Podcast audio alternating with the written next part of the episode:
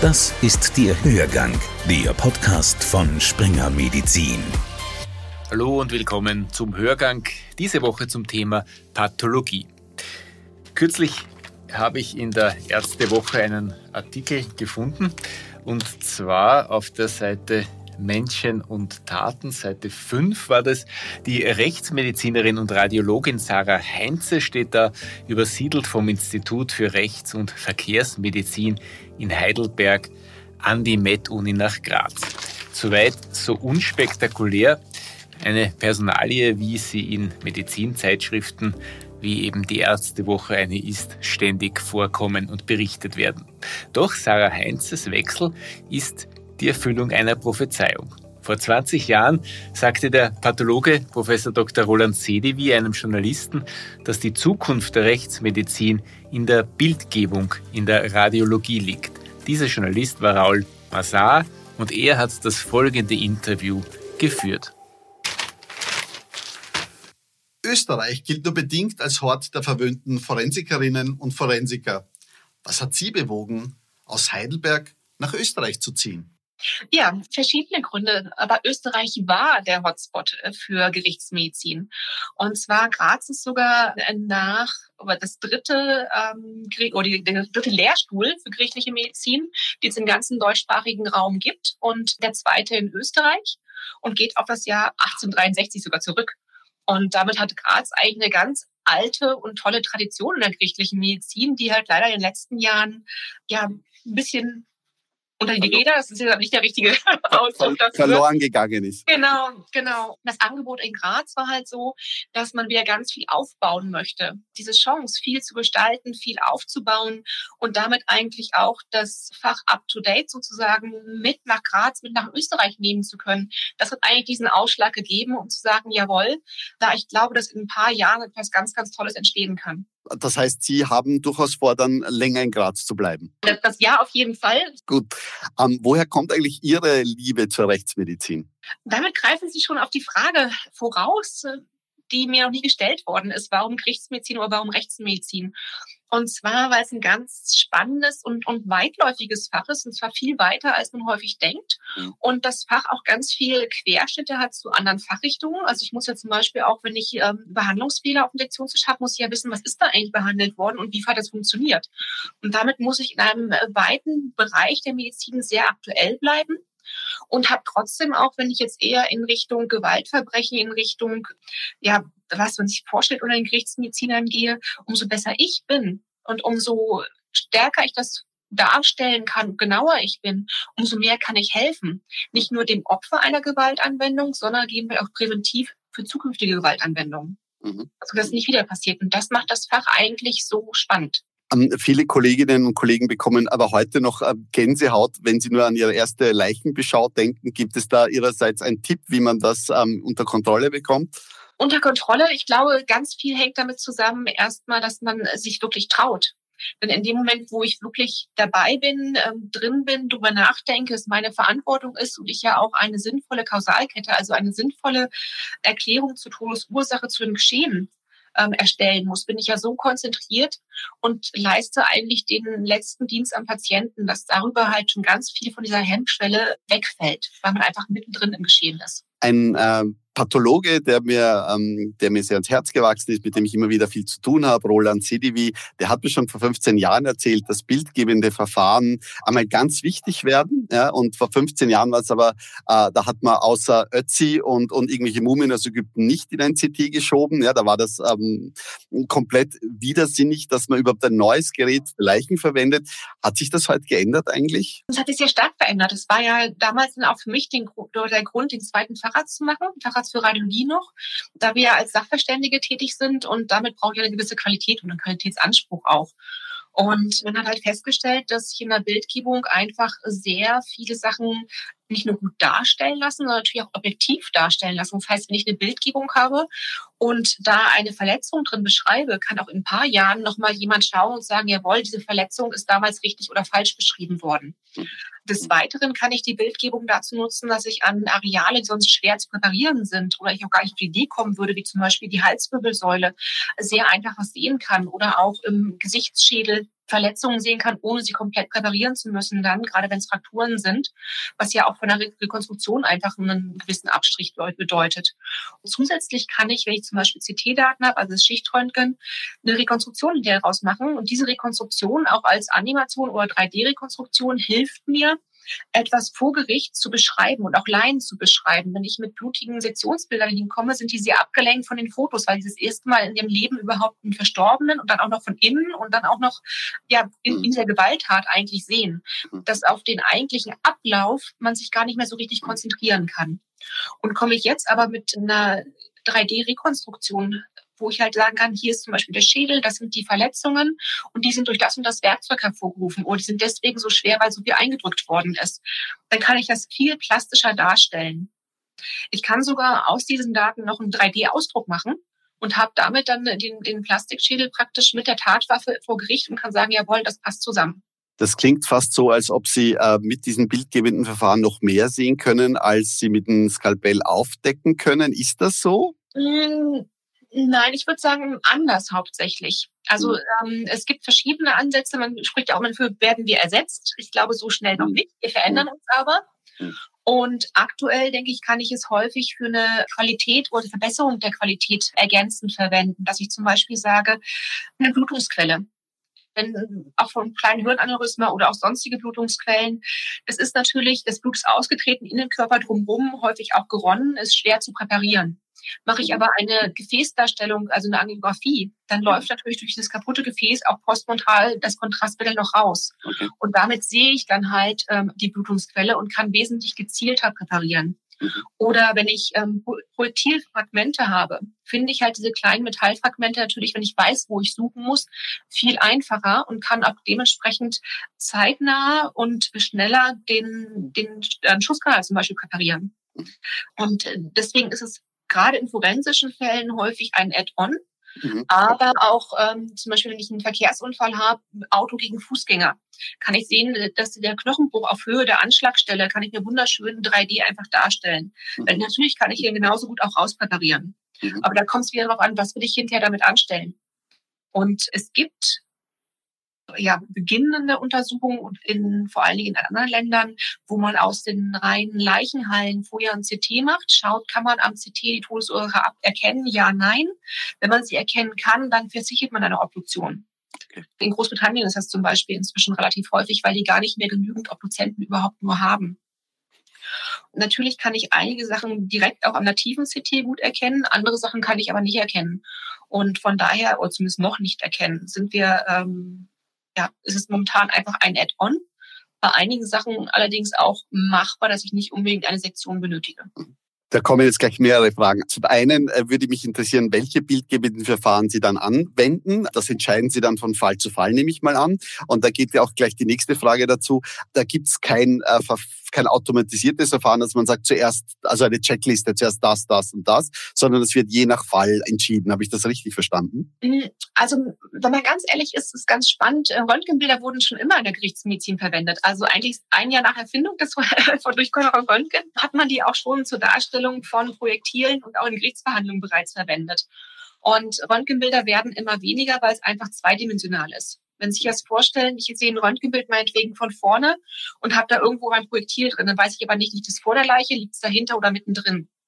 Indem ich ein CT anwende, habe ich es halt gleich in 3D, kann genau sagen, da liegt es, ähm, wie komme ich da hin und kann es halt für viele Rekonstruktionen, unter anderem auch für die Identifizierung direkt verwenden.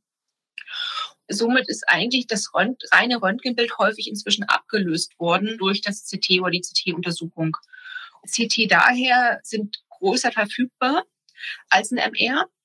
Leichter, wesentlich kostengünstiger auch. Und es gibt viele alte Geräte, die man auch leichter aufstellen kann als Ersatz für die Röntgenröhren in den entsprechenden Räumen. Und es gibt keine Kontraindikationen. Im MRT muss ich aufpassen mit Metallfragmenten. Und wie häufig haben wir gerade am Anfang irgendwelche Projektile, dass sie halt nicht ins Gerät reinfliegen. Zusätzlich, als es aufkam, war es auch so, dass Ganzkörper-MRTs sehr selten gewesen sind. Meistens hat man sich für kleine Areale entscheiden müssen. Von daher hat sich ein MRT als, als Screening-Methode nicht durchgesetzt, ähnlich aber auch vergleichbar wie in der Traumatologie. In jedem Schockraum steht ein CT, um erstmal einen Überblick zu kriegen und zu sagen, wo geht man eigentlich hin. Was ein Vorteil vom MR eindeutig ist, ist der größere Weichteilkontrast. Ja, das heißt, ich kann für die Weichteile auch gerade blaue Flecken, Hämatome viel besser sehen, viel einfacher sehen, kann auch viel mehr im Gehirn noch sehen. Aber das sind natürlich spezifische Untersuchungen, die dann auch länger dauern, wo ich halt wieder ein zweites, sehr teures Großgerät einfach brauche. Und deswegen hat es sich nicht flächendeckend durchgesetzt. Es gibt auch einzelne Institute, die ein eigenes MR haben. Ansonsten ist es häufig, dass man es dann halt in Kliniken anwendet. Sie haben den Vergleich zwischen Graz und Heidelberg. Wo werden in den Instituten die gebrauchten Gerätschaften gelagert? Und wie weit haben Sie es von der Prosektur derzeit zu den benötigten Geräten? Also Heidelberg war sehr komfortabel, muss man ehrlich sagen. Wir haben ein CT mit der Anatomie gemeinsam gehabt, was nur mhm. für die Leichen verwendet wurde. Okay. Und durften aber auf die Großgeräte der Kliniken, insbesondere auch das DKFZ, nach Absprache halt zugreifen. Und damit konnte man auch gerade für die Forschung unheimlich viel neue Methoden ausprobieren. Also zum Beispiel Photonen-KCT ist ein Schlagwort, 7 Tesla MRT, was natürlich vor Ort gewesen ist. Hier in Graz ist es jetzt so, wir ziehen hoffentlich Ende 23, Anfang 24 um. Dann ist auch ein eigenes CT direkt neben unserem Sektionssaal geplant. Bis dahin äh, können wir andere CTs sowohl von Klinik als auch von der Anatomie mitnutzen. Wie verhält sich totes Gewebe im Vergleich zu lebendem Gewebe? Muss, ähm, schaut das genauso aus oder muss man da Erfahrung sammeln, dass man da und die Unterschiede überhaupt erkennt? Genau, es sieht nicht, nicht genauso aus. Es gibt ein paar ganz typische Veränderungen, die man einfach lernen muss. Deswegen ist es auch wichtig, dass man postmortale Bildbefundung wirklich erlernt. Ähm, ein Beispiel, da es ja auch eine Ärzteschaft ist, die es mal lesen soll, ist eine kollabierte Vena cava. Ist beim Leben ein Zeichen für eine Exikose, also eine ähm, Flüssigkeitsarmut oder ein, ein Austrocknungszeichen, ist postmortal aber ganz normal. Zusätzlich ist es so, dass noch viel mehr ist, ist die Grautöne ineinander verschwimmen vom nativen CT. Also zum Beispiel, wenn wir den, das Gehirn nehmen, haben wir eigentlich eine Mark-Rindengrenze. Und das sehen wir auch beim Feststellung des Hirntodes, dass die halt verschwimmt oder bei Infarktarealen. Wenn der verstorben ist, dann ist sie natürlich komplett verschwommen. Das heißt, da habe ich dann keine Chance mehr, wirklich ähm, viel zu sehen im CT. Zusätzlich muss ich natürlich ein Verständnis für die Rechtsmedizin mit aufbringen. Das heißt, wenn ich einen Stichkanal habe oder einen Schusskanal, muss ich halt wissen, wie verhält sich ein Blätterknochen von Ein- und Ausschuss, dass ich eine Richtung angeben kann. Oder aber in einem Stichkanal, wenn ich im CT kleine Lufteinschlüsse sehe, heißt es das nicht, dass es der Stichkanal ist. Da wir wissen, Luft steigt auf, ja, je nachdem, wie die Körperposition gewesen ist, kann sich halt auch entlang der Faszien diese kleinen Lufteinschlüsse verteilen und haben gar nichts mit meinem eigentlichen Kanal zu tun. Deswegen ist es so wichtig, dass man nicht einfach sagt, jawohl, CT ist irgendwie Radiologie, sondern ähm, postmortales CT ist halt forensische Bildgebung. Auch da brauche ich ein Fachwissen. Genauso wie es einen Kinderradiologen gibt, einen Neuroradiologen, sollte es eigentlich auch einen forensischen Radiologen geben. Das heißt, das ist eine wichtige Info an alle Rechtsmedizinerinnen, dass sie keine Angst haben brauchen, dass sie durch Radiologen ersetzt werden. Genau, aber auch andersrum an alle Radiologen, dass sie halt zusätzliches Wissen benötigen okay. ähm, für eine rechtsmedizinische Befundung. Die Radiologie setzt seit Jahren auf künstliche Intelligenz. So wertet die KI pro Jahr tausende Mammografien nebenher aus. Ist sowas in der Forensik auch vorstellbar? Ähm, auf jeden Fall. Also wir sind in den Anfängen. Das Problem ist eher, eine KI kann nur so gut sein, wie die Basisdaten sind. Das heißt, wir brauchen ähm, einen guten Basisdatensatz, der auch sehr gut befundet wird. Mhm. Im Gegensatz zu den Radiologen muss man sagen, sind die Gerichtsmediziner ein bisschen ärmer. Dementsprechend brauchen wir für solche Schritte häufig länger, da wir auch natürlich Fördergeber einfach suchen müssen. Aber KI ist das Zauberwort für uns in der Gerichtsmedizin momentan noch mhm. die gute Grundlage an Daten. Wenn Sie sich auch überlegen, wie viel ähm, gut dokumentierte Schussverletzungen zum Beispiel gibt es versus wie viel gut dokumentierte Mammografien im Rahmen des Screenings. Das heißt, die können von einer ganz anderen Datenvolumen, was sehr gut befundet worden ist, ausgehen und dementsprechend auch schneller eine sehr gute KI entwickeln. Das heißt, Sie brauchen dann noch äh, deutlich mehr Daten. Ähm, ich nehme an, dass man da hm, zusammenarbeitet über die Grenzen hinaus. Wo, wo würden Sie sagen, ist jetzt gerade das Mecker der, der radiologischen äh, Forensik? Ja, Graz hat ja mit dem damaligen LBI für ähm, klinisch-forensische Bildgebung einfach ein Alleinstellungsmerkmal gehabt in der Bildgebung schon mhm. und hat ja momentan auch die Untersuchungsstelle halt für geschädigten Untersuchungen. Diese Ambulanz ist auch relativ einzigartig in, in Österreich. Es gibt noch ein paar kleinere, die aber meistens mit im Auftrag halt arbeiten. Unsere ist niederschwellig. Das heißt, jeder kann kostenfrei sich untersuchen lassen nach Gewalt. Mhm. Äh, da spielt die Bildgebung natürlich ganz stark mit rein, wenn Sie sich vorstellen, meinetwegen nur mal ein Unfall. Ja, Sie haben einen Unfall oder geraten in Schlägerei und kommen ins Krankenhaus. Natürlich wird Bildgebung gemacht. Und wir können aber auch diese Bildgebung verwenden, um zu sagen, ähm, wie viel Schläge gingen zum Beispiel ins Gesicht, wenn das ein Hämatom oder auch Brüche verursacht hat. Oder aber, wenn wir geformten Bruch haben. Ich hatte mal ein Beispiel, da ging es darum, ist jemand die Treppe runtergefallen oder sind die Verletzungen durch irgendwas anderes entstanden. Die Person hatte eine Erinnerungslücke und konnte gar nichts zu aussagen. Und äh, da hat man aber gesehen, nee, das war kein Treppensturz, sondern es waren Hammerschläge.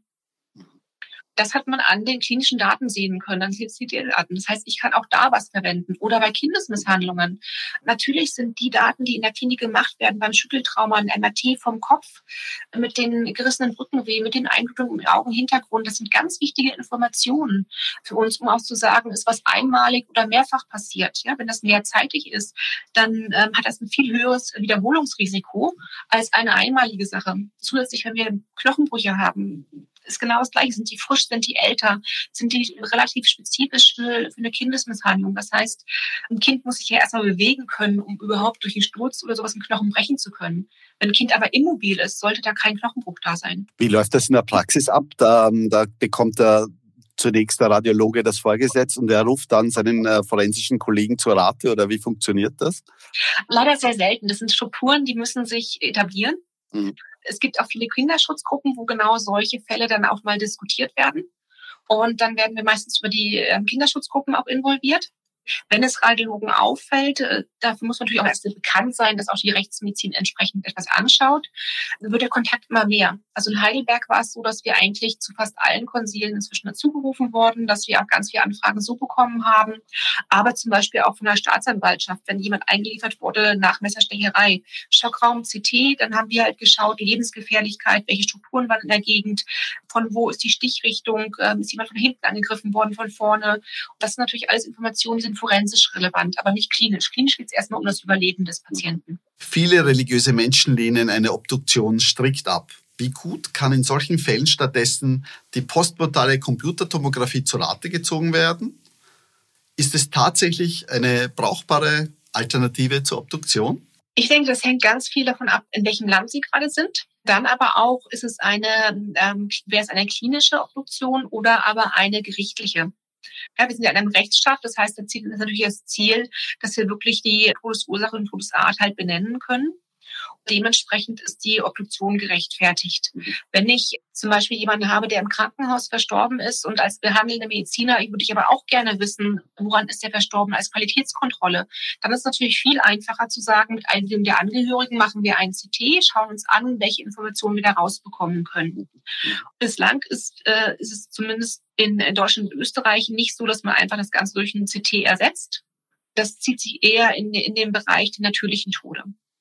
Ich denke, dass in ein paar Jahren wird es auch mehr in, in, ins Strafrechtliche reinkommen, aber auch da eher, so wie ich vorhin bereits erwähnt habe, erstmal als Ausschlussverfahren, dass man sagt, okay, äh, wir können von außen, sind wir uns nicht sicher, wir machen mal eine CT-Untersuchung, vielleicht auch eine CT-Angiografie, gucken, was dabei rauskommt und wenn die Informationen ausreichen, dann kann ich auf die Sektion verzichten. Mhm. Das ist aber ein längerer Prozess noch, ähm, A, natürlich vom rechtlichen Standpunkt, aber auch von dem, was sind wir eigentlich gewöhnt und an was glauben wir? Ich hatte mal ein Beispiel, ich hatte einen, ähm, einen Verstorbenen ähm, mit einer Aortenruptur. Mhm. Und der hat ähm, einen Tag vorher noch eine Bildgebung bekommen. Mhm. Und äh, mit der Bildgebung vom Tag vorher und der eigentlichen an dem Tag konnte ich ja genau klären, was die Todesursache ist, auf welchem Boden, nämlich aufgrund dieses Aortenaneurysmas. Und eigentlich hätte man in dem Fall dann keine Obduktion mehr durchführen müssen. Aber es war halt für die Staatsanwaltschaft insgesamt noch so fremd, die reine Bildgebung, dass sie gesagt haben, nee, wir möchten trotzdem. Und ich habe gedacht, na gut, ich weiß die Todesursache. Das Einzige, was wenn von Interesse wäre, dass wir feingeweblich nochmal genauer den Zeitraum eingrenzen, wann es wirklich rupturiert ist, dann müsste man eine feingewebliche Untersuchung machen, um halt eingewanderte Zellen nachweisen zu können oder Einblutungen nachweisen zu können. Aber ansonsten hat ja die in dem Moment die Obduktion keinen Mehrwert an Informationen gebracht so mache ich es, dass wir da halt erst noch hinwachsen müssen, um zu verstehen, dass es auch in einigen äh, Punkten in Ordnung sein könnte, da aufzuhören. Herzbeuteltamponade zum Beispiel ist wunderschön im CT zu sehen, nativen CT, wenn jemand auf der Straße unter vor Zeugen umgefallen ist. Man wusste nicht warum. Ich weiß die Herzbeuteltamponade nach, brauche ich eigentlich nicht zu obduzieren. Mhm. Okay. Ja, würde ich aber bei derselben Person keine Ursache sehen können im CT, würde ich immer obduzieren. Mhm. Und dass man dementsprechend einen Mehrwert an Informationen für das eigene Behandlungsschema auch bekommt. Könnten die ausgedünnten personellen Ressourcen in der Gerichtsmedizin durch bildgebende Verfahren gelindert werden? Nur zum Teil, und zwar in einem Bereich, über den wir noch gar nicht gesprochen haben, nämlich der klinischen Gerichtsmedizin. Das heißt, in den Untersuchungsstellen beziehungsweise die Untersuchung von Geschädigten, sei es jetzt bei Kindesmisshandlungen, sei es bei häuslicher Gewalt, ähm, im Rahmen von Streitigkeiten oder auch sexueller Gewalt. Und zwar gibt es da die ersten Pilotprojekte, in Baden-Württemberg haben wir das gemacht, auch vom Land gefördert, dass man äh, in peripheren Kliniken Personal schult, die dort die Möglichkeit bekommen, telemedizinisch mit dem Gerichtsmediziner, der halt in seinem Institut ist und damit zum Beispiel keine zwei Stunden Fahrzeit hat bis in die Peripherie, Untersuchungen durchzuführen. Das heißt, das ist damit Augmented Reality Brillen, dass die halt vor Ort anfangen zu untersuchen. Das ist eine ganz standardisierte Untersuchung, die immer den gleichen Ablauf hat, wo auch Fotos gemacht werden, wo dokumentiert wird und dadurch, dass es so standardisiert ist und diese gerichtsmedizinische Qualität erfüllt, habe ich auch gerichtsverwertbare Untersuchungen inklusive der Asservate. Und das hat halt den Vorteil, dass ich auf der einen Seite die Geschädigten nicht irgendwo lange warten lassen muss oder aber quer durch das Bundesland schieben muss oder sogar vom anderen Bundesland ins nächste fahren muss.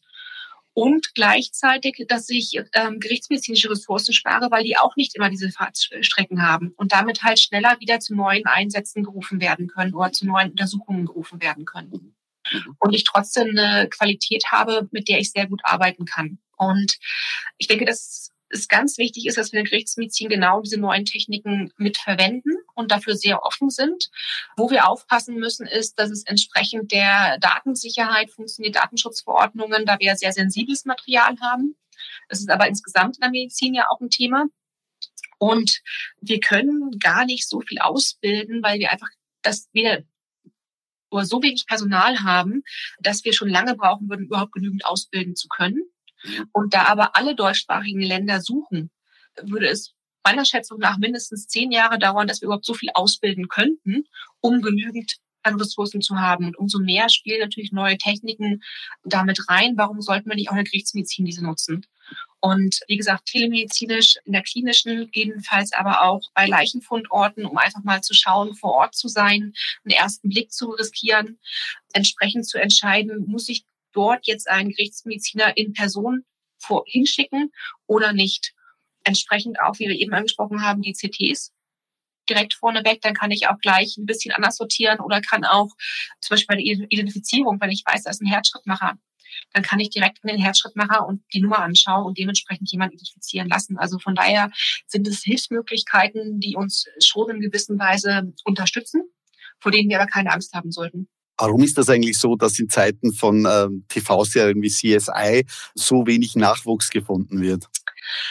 Ähm, wir hatten zwischendurch, also CSI, Bones und äh, diese ganzen Serien auf dem Markt haben, hatten wir wirklich einen, einen größeren Ansturm. Aber man darf, glaube ich, auch nicht unterschätzen, dass es trotz allem, auch wenn wir viel präventiv und viel Gutes tun können, natürlich äh, belastendes Fach sein kann in dem aber auch viel Arbeit anfällt, weil wir halt so wenige sind. Und äh, zwischenzeitlich ist auch nur sehr wenig ausgebildet worden. Das heißt, man hatte eigentlich mehr Bewerber als Stellen frei da wir ja leider auch einfach sind, ähm, was unterfinanziert ist. Um, ähm, was, würde, was äh, würden Sie der Politik ähm, und Gesundheitsverantwortlichen erzählen, damit die eben das Budget so anheben, dass die Forensik gut arbeiten kann? Was wäre Ihr stärkstes Argument? Ah, das ist eine schwierige Frage. Ich würde sie, glaube ich, gerne ein klein wenig anders beantworten, wenn ich darf. Und zwar bin ich der festen Überzeugung, dass wenn man allein schon äh, Gelder verschiebt, man im Endeffekt ganz viel sparen kann. Und zwar ähm, sowohl in der klinischen Rechtsmedizin als auch in der postmortalen. Schauen wir uns die erst einmal das Klinische an.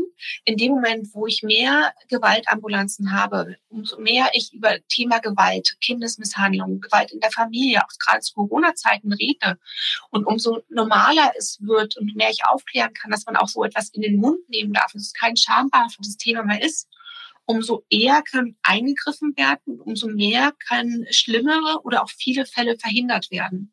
diese Fälle haben ja nicht nur Gerichtsverhandlungen, die Geld kosten, sondern die haben vor allen Dingen Folgekosten für, für das Leben des einzelnen Menschen dabei, da ja auch viele ähm, körperliche und seelische Folgen daraus entstehen, die wieder unseren Staat sehr viel Geld kosten. Allein neben der Person, für die es unglaublich schlimm und das ganze Leben beeinflusst.